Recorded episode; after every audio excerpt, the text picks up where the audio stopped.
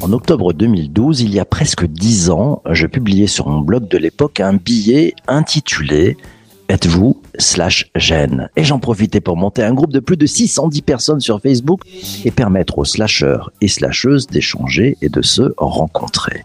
La slash gêne, euh, c'est une génération de personnes qui, comme moi et peut-être comme toi, ont une vie à plusieurs facettes. À la fois une vie professionnelle et une vie perso, et une vie sur les réseaux sociaux, et une vie créative, et une vie choisie, slash, slash, slash. Les slashgènes ont une vie multiple, cumulant chaque facette en même temps ou presque. Si les slashers sont souvent des profils atypiques, des profils qui n'aiment pas rentrer dans les cases, des profils qui donnent l'impression de papillonner, comment vivent-ils dans le monde de l'entreprise et comment l'entreprise vit avec ces drôles d'oiseaux? Vaut-il mieux faire semblant de ne pas les voir, leur faire la chasse parce qu'ils sont trop différents, ou au contraire, se dire qu'ils sont une véritable force dont l'entreprise peut se servir pour créer de la valeur?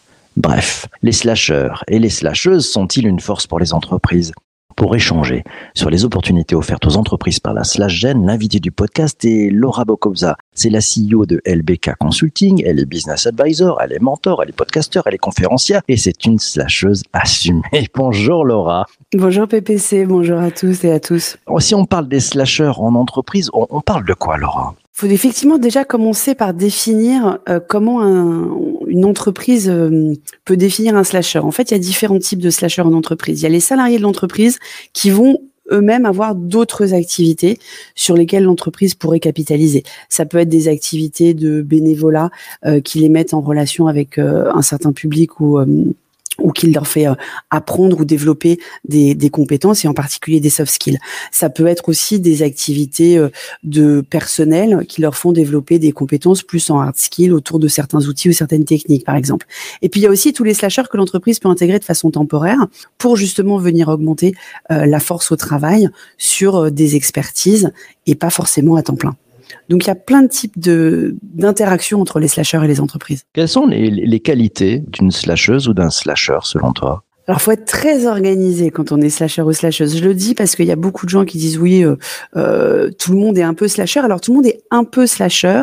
Euh, devenir vraiment complètement slasher en cumulant plusieurs activités, ça demande beaucoup d'organisation et de rigueur. et puis, ça, ça, ça veut dire qu'il faut savoir dire non. Euh, être slasher, ça veut pas dire qu'on fait tout et n'importe quoi. Il faut savoir dire non, je ne fais pas ça. En tout cas, je ne le fais pas à tel moment parce que j'ai autre chose de prévu, etc.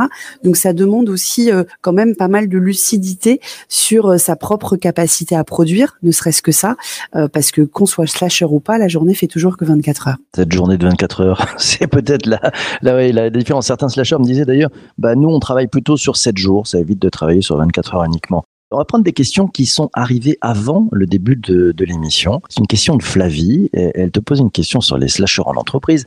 Est-ce que c'est si bien accepté que ça, ces slashers en entreprise? Est-ce que les entreprises n'ont pas trop peur de partager leurs talents avec d'autres passions, voire même avec d'autres entreprises? Alors culturellement en France, Flavie a raison, euh, les entreprises ont peur. De toute façon, en France, les entreprises, elles ont peur de tout, donc elles ont aussi peur des slashers. C'est pas étonnant. Euh, elles ont peur, en fait. D'abord, il y a vraiment cette culture du temps plein. Euh, en, France, en particulier sur des postes de cadre. Euh, donc c'est très compliqué pour une entreprise de se dire qu'elle n'a pas accès au talent euh, tout le temps. Il y a même énormément de contrats de travail qui interdisent de cumuler plusieurs emplois. Euh, ce qui n'est pas le cas dans d'autres pays où euh, on ne demande pas une allégeance euh, à 100% de, de, la force au travail. Donc ça, c'est le, le, premier point qui est important, effectivement, c'est sur les, les, salariés qui, ont, qui pourraient du coup être bénévoles ailleurs, mais qui ne peuvent pas aller cumuler des sources de revenus différentes. Ensuite, il y a aussi le fait que l'entreprise, elle ne sait pas forcément ce que font ses salariés en dehors du travail. Il n'y a pas cet intérêt pour la personne dans son ensemble, euh, que ce soit euh, des engagements politiques, des engagements bénévoles dont j'ai déjà parlé, euh, des centres d'intérêt, faire partie de communautés.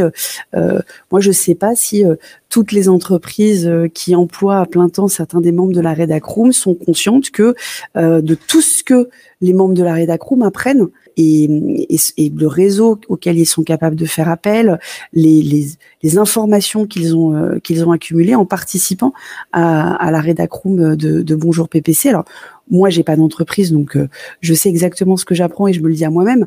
Mais, mais je pense que il y a aussi cette méconnaissance et ce, ce désintérêt parce que aujourd'hui, les DRH dans les grandes entreprises, en tout cas de mon expérience en corporate quand même pendant 22 ans, c'est qu'elles n'ont pas les moyens Certaines s'y intéressent. Hein. Je veux pas du tout dire que les DRH s'y intéressent pas.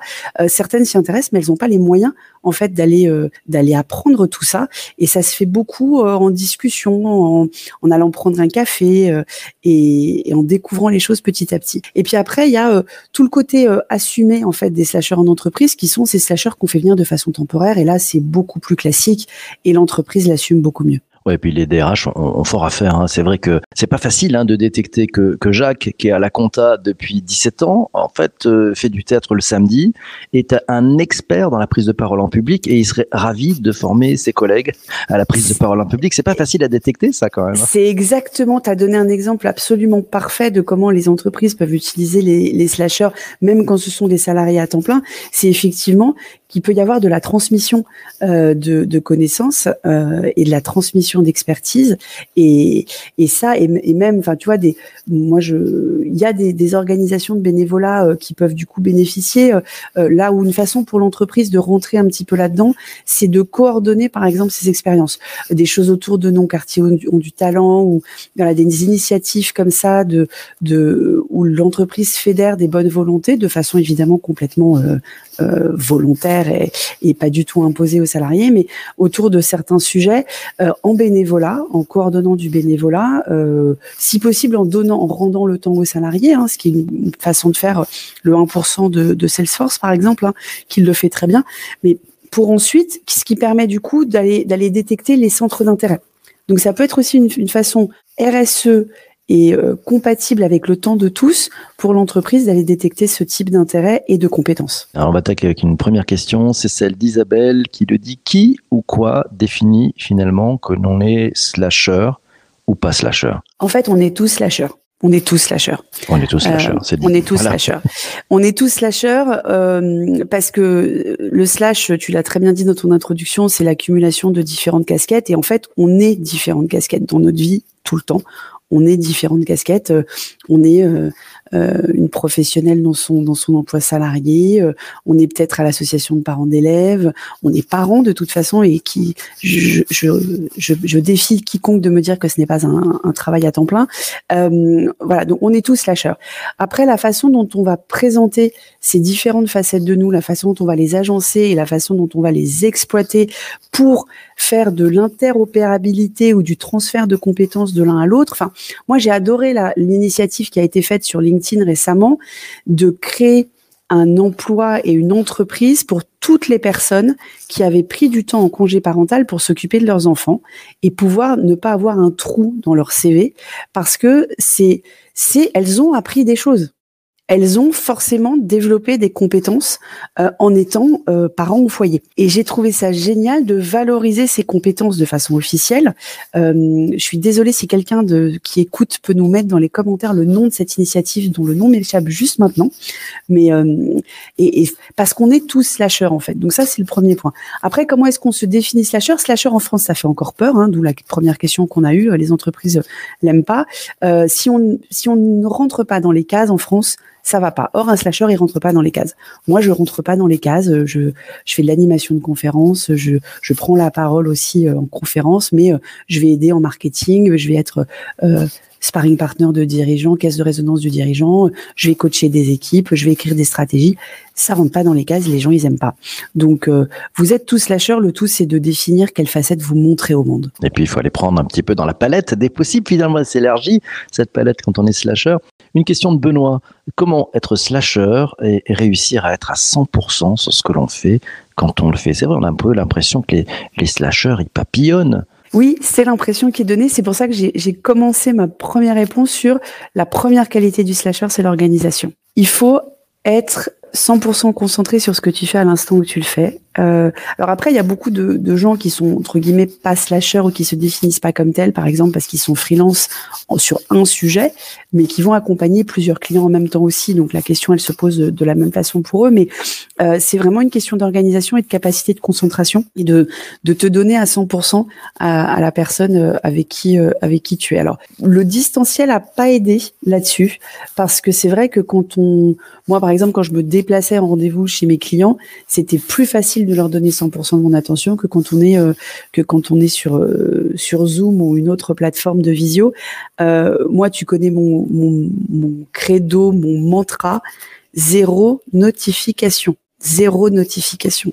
C'est la seule façon de gérer son temps. C'est une bonne technique, hein, ça, et ça c'est pas mal parce que en, en, cela gêne, voilà, ces genres de techniques que tu apprends à titre perso dans tes palettes, tu peux les ramener aussi en entreprise. Je voudrais rebondir sur la, la, question de Vincent. Il nous dit il faut dissocier ceux qui ont plusieurs activités dans le même domaine, hein, exemple le comptable et formateur, et ceux qui s'investissent dans des domaines complètement différents, exemple un chef de projet informatique et un vendeur de fromage. Voilà, c'est un exemple réel hein, pour pour lui. Euh, c'est des slashers, c'est compatible ou pas? Quand on est vendeur de fromage et qu'on finalement on, sait aller, on a une relation avec des, des clients puisqu'on est vendeur, on peut ramener ça quand on est chef de projet informatique ou c'est trop différent? Non, il n'y a rien qui est trop différent parce que de toute façon, au bout du bout, on interagit avec des humains. Pour moi, il n'y a rien qui est différent et on. C'est pour ça que je parlais beaucoup de soft skills en fait. Le, la chose la plus transférable euh, d'une casquette, d'une facette à une autre, ça reste le soft skill. Euh, et puis potentiellement le réseau. Hein potentiellement le réseau, euh, c'est euh, rien ne dit que euh, en étant vendeur de fromage, on va pas rencontrer des gens euh, qui vont potentiellement parce que on tape discute le dimanche matin au marché, avec qui on va pas potentiellement avoir des choses à faire en tant que chef de projet informatique. Le meilleur exemple de ça, c'est évidemment toutes les associations ou que ce qu'elles soient donc de parents d'élèves ou d'autres. Je dis ça parce que moi je suis à l'association de parents d'élèves au conseil d'administration, mais sur lesquelles on va on va rencontrer d'autres gens qui vont nous ouvrir aussi un réseau un réseau complémentaires. Donc, euh, donc non, non, tout est complètement transférable. Euh, moi, je crois beaucoup à cette connexion. Après, il faut, il faut laisser son esprit ouvert. Il faut pas se cloisonner. Si on veut être un, entre guillemets un bon slasher, il faut cloisonner le temps, mais décloisonner le cerveau. C'est la punchline du jour cloisonner le temps, décloisonner le cerveau. Ça, je pense que c'est la, plus belle des qualités, effectivement, qu'ont les slashers. Euh, je vais prendre une question, c'est la question de, de, de Cathy euh, qu'elle a posée avant l'émission. Quelles sont les, les, capacités que les slashers savent mobiliser pour améliorer la machine, pour résoudre des problèmes complexes de manière pérenne, voire arborescente ou en, en gyrotourbillon, au-delà d'être très bien organisés, quelles sont les capacités qu'ils ont? Ce que je viens de citer, je pense, en fait partie, c'est-à-dire cette capacité de faire des connexions qui n'existent pas euh, qui ne sont pas forcément évidentes. Alors il y a des gens qui sont pas slashers qui ont cette capacité de, de, de connect the dots, tu vois, de vraiment euh, euh, avec des éléments complètement disparates et qui a priori sur le papier n'ont rien à les uns avec les autres, d'aller faire cette connexion parce que ils ont besoin eux de créer ces connexions pour justement optimiser le fait qu'il soit euh, qu'il soit slasher ou slasheuse. Donc euh, donc ça, je pense que c'est quelque chose qui est très utile en entreprise. cette capacité, c'est pas c'est c'est à la limite entre le think out of the box et le et la compétence de, de, coordination. Euh, donc c'est vraiment aller aller chercher des choses qui sont là. Donc on n'est pas forcément super out of the box, mais euh, on va on va faire émerger en fait une solution euh, qui, qui était sous nos yeux mais que personne ne voyait parce que les les traits n'étaient pas reliés entre eux. Donc ça, je pense que c'est une très grande force des slashers normalement si s'ils l'ont développé. Après, je pense que les slashers, euh, au-delà de leur capacité à être organisés, ils sont s'ils veulent être efficaces, ils ont forcément aussi développé une certaine productivité intrinsèque à chacune des tâches qu'ils ont. D'abord par cette capacité de concentration, parce que, et ça, euh, tout parent le sait et le répète à ses enfants tous les jours, si tu es concentré, tu vas aller plus vite que si euh, tu fais ça par-dessus la jambe et que tu vas devoir euh, le refaire trois fois. Donc, se concentrer, c'est savoir se concentrer, c'est un soft skill qui est de plus en plus perdu, hein, avec les notifications incessantes, les millennials qui savent plus comment donner 100% de leur attention à une seule activité. La, le, le pouvoir de se concentrer, c'est en train de devenir un super pouvoir des super-héros. Hein. Euh, on n'est plus que quelques boomers et Gen X à réussir à le faire correctement, dans tout cas dans les gens qui m'entourent. Donc savoir se concentrer, savoir focaliser son attention sur un seul problème et là où les slashers peuvent peut-être aider l'entreprise, c'est à aider d'autres à se concentrer, euh, je pense que ce serait utile. Alice a trouvé, je crois, l'initiative dont tu nous parlais, Ça s'appelle ma pause parentale. C'est ça. Merci Alice, c'est ça. non, mais je pense qu'il faut en parler parce que, en plus, avec tout ce qui se passe en ce moment sur l'inégalité salariale, etc., qui est pas du tout le sujet du jour, mais euh, faut arrêter de. Enfin, c'est pour ça que j'ai commencé par dire qu'on était tous la chose parce que quand on rentre du boulot, de toute façon, le soir, on a un autre métier. C'est c'est c'est euh, être humain, c'est femme, c'est mari, c'est parents, c'est euh, peut-être aussi aidant de parents âgés. Enfin, on est tous lâcheurs. Et, et il faut valoriser ces moments-là parce qu'on apprend plein de choses. Enfin, on, on parlait aussi. Je, je, veux juste faire un petit aparté sur les, aidants. J'ai beaucoup parlé des parents, mais il faut aussi parler des aidants. Et il y a eu une initiative aussi il y a quelques semaines de comment valoriser en fait ces aidants d'entreprise. Alors les entreprises ont, commencé, les grandes entreprises en particulier, ont commencé à mettre en place des moyens de leur rendre du temps ce qui est très bien, euh, ce qui est déjà beaucoup, euh, avec euh, des, personnes qui peuvent leur donner leur, leur, RTT ou ce genre de choses.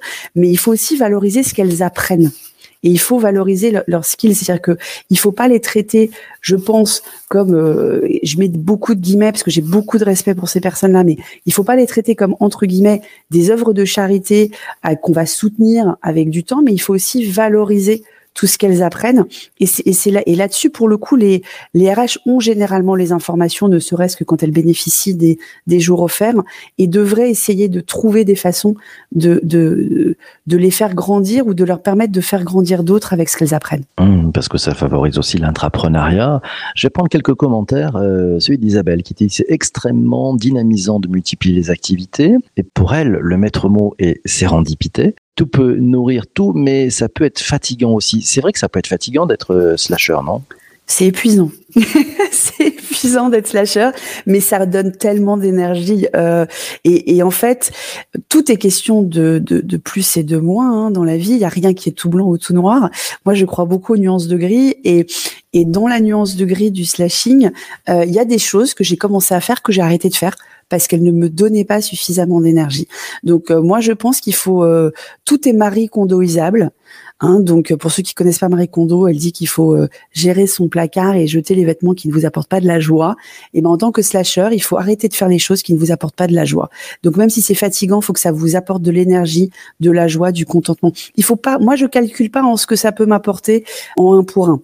Euh, est-ce que si je fais quelque chose, est-ce que ça va m'apporter un réseau, etc. Je le calcule pas. Je crois beaucoup plus en la sérendipité.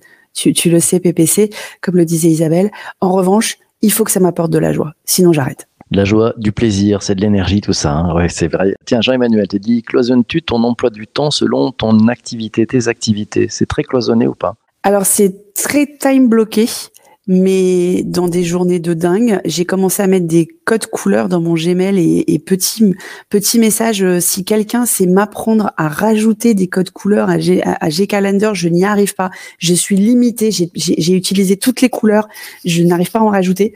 Euh, donc si quelqu'un sait faire ça, euh, je, je, suis preneuse. Moi, j'ai pas trouvé, même malgré euh, tout ce que j'ai regardé. Euh, oui, je suis très time time block et je mmh. time block aussi bien évidemment des rendez-vous avec d'autres que du temps pour euh, travailler sur des sujets. Et je time block tout, y compris les temps pour travailler sur les sujets, euh, mes sujets propres, hein, ma newsletter, euh, mon podcast, mes posts sur les réseaux sociaux, etc. Pascal, tiens, te dis, les connexions sont importantes, y compris celles qu'on peut créer avec notre réseau sans y être nous-mêmes associés. Tu es, d'accord avec ça?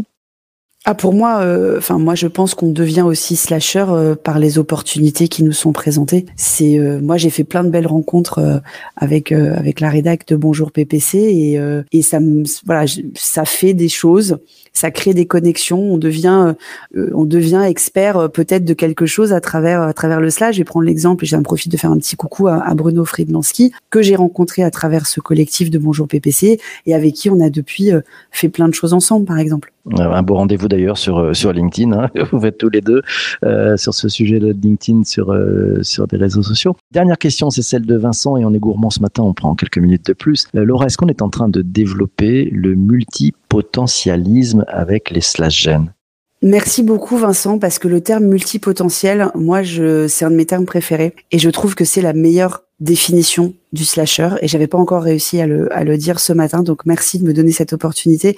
Euh, oui, on devient multipotentiel. En fait, c'est même pas qu'on le devient, c'est qu'on on l'affiche qu'on est multipotentiel parce que encore une fois je pense qu'on est tous multipotentiels euh, c'est une question de comment est-ce qu'on l'assume comment est-ce qu'on l'affiche et comment est-ce qu'on l'exploite donc pour moi le, le multipotentialisme Et c'est là que c'est une force pour l'entreprise, pour quand même euh, réussir à, à, refaire le lien avec euh, la thématique, parce que le mot slasher peut nous emmener dans plein de directions. Le multipotentialisme, c'est ce que doit réussir à détecter l'entreprise si elle veut pouvoir à la fois valoriser ses talents, les retenir, hein, parce que s'ils se rendent compte qu'il y a des gens qui, acceptent mieux que, que l'entreprise actuelle euh, leur multipotentiel et qui leur permettent d'exprimer leurs diverses, leurs diverses compétences ailleurs, ils vont peut-être partir. Donc c'est aussi un outil de rétention. Et puis c'est un outil de valorisation, d'estime et de reconnaissance de soi et on en a tous besoin.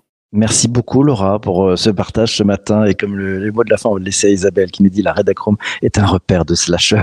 Merci. ça me paraît très clair. Merci beaucoup. Merci aussi à toi d'avoir écouté cet épisode du podcast jusqu'ici. Demain matin on, on va parler d'un thème qui, qui concerne un grand nombre de personnes qui se sont lancées dans le podcast. Comment ça marche quand on se lance dans le podcast payant? Ouais, ça change quoi dans le modèle? L'invité du jour ça sera Alexis Emeros. Vous le connaissez peut-être, c'est le fondateur du podcast qui s'appelle le son du désir. Alexis est un podcasteur qui a fait le choix de passer à l'acte, à l'acte de se lancer dans le podcast payant. On en parlera demain matin dans l'épisode, en direct. Ça sera sur LinkedIn, sur YouTube et sur Twitter. Et puis, bien évidemment, c'est à disposition sur les plateformes d'audio à la demande. Allez, ciao, ciao. Surtout, surtout, ne lâchez rien. Ciao, ciao.